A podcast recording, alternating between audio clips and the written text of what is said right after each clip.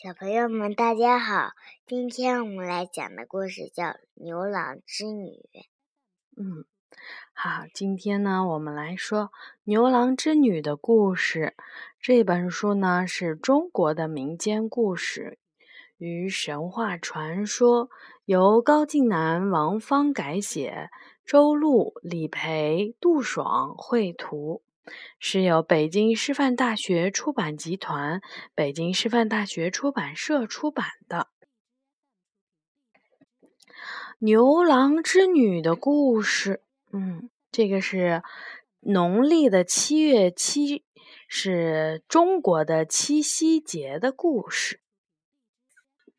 相传呀，玉帝有一个善良、美丽、心灵手巧的女儿，叫做织女。他与同是仙人的牵牛情投意合，心心相印，可谓是一对神仙眷侣。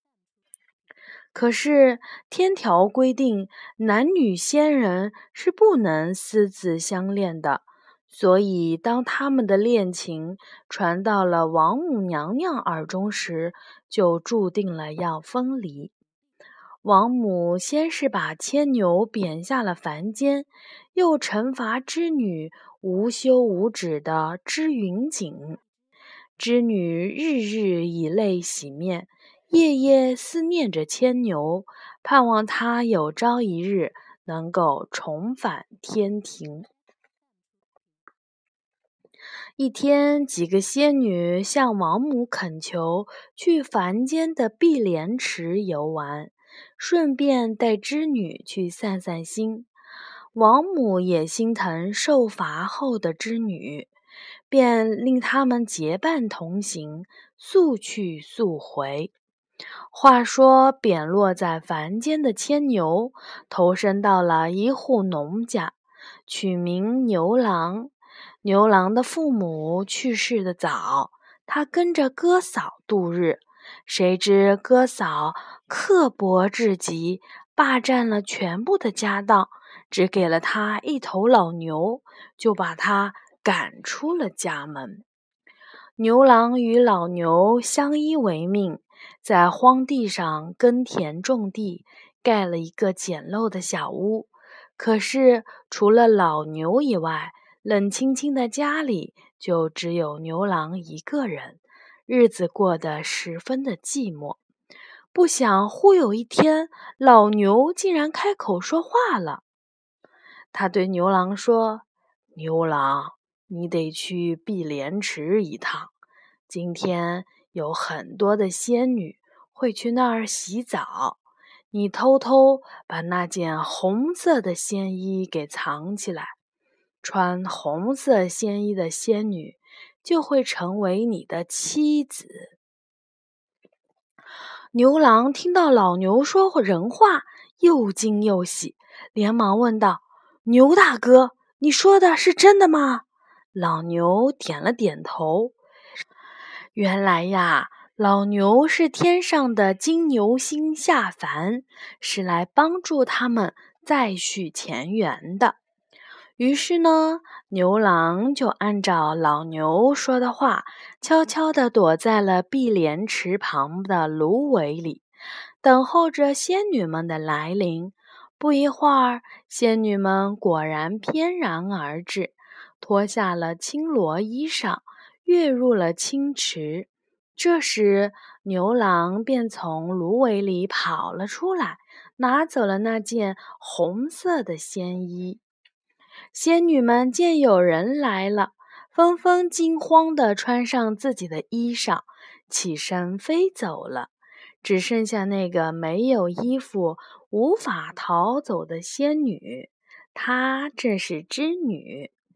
织女又气又羞，却无可奈何。只见牛郎走上前来说：“只要他答应做他的妻子，便把衣服还给他。”织女定睛一看，才发现这竟是她朝思暮想的牵牛，就含羞的应允了。就这样，织女留在了人间，做了牛郎的妻子。什么问题啊？一开始是，他没认出来他是牛郎。嗯，是的。就这样，织女留在了人间，做了牛郎的妻子。男耕女织，相亲相爱，不久还生下了一双儿女，日子过得美满幸福。可是王母娘娘知道了这件事以后，勃然大怒，马上派遣天兵天将下界，将织女捉回了天庭问罪。求求你们了，放过我吧！我还有一双儿女要照顾呢。织女苦苦哀求，可是那些天兵天将丝毫不讲情面。她正是伤心欲绝，突然身后传来了牛郎的声音：“织女，等等我！”织女回头一看，牛郎正用一对箩筐挑着一儿一女赶了上来。眼看他们之间的距离越来越近，织女已经能够看到孩子们可爱的模样，听到他们张开了双臂，大声的呼喊“妈妈”的声音。可就在这时，王母驾着祥云赶来了。她拔上了头上的金簪，在他们的中间一划，霎时间，一条波涛滚滚的天河便横环在了两人之间，阻断了他们就要触碰到的双手。织女望着天河对岸的牛郎和孩子们。哭得声嘶力竭，泪如雨下。牛郎和孩子们在另一头也哭得撕心裂肺、死去活来的。这连连的河水使得天河的水面更加的宽广。这揪心的哭声让在旁边的仙女和天神们都不免心酸难过。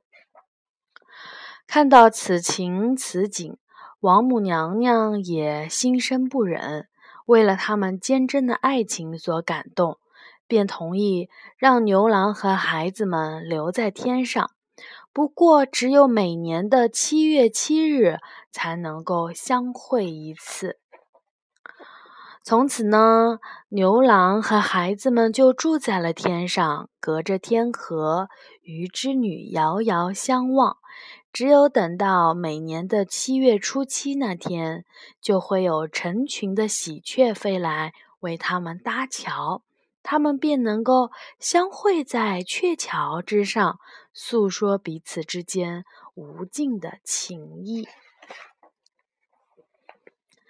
后来呀，每到农历的七月初七，相传牛郎织女鹊桥相会的日子，凡间的姑娘们就会来到花前月下，抬头仰望星空，希望看到他们一年一度的相会，祈求自己也能够找到称心如意的郎君和美满的爱情。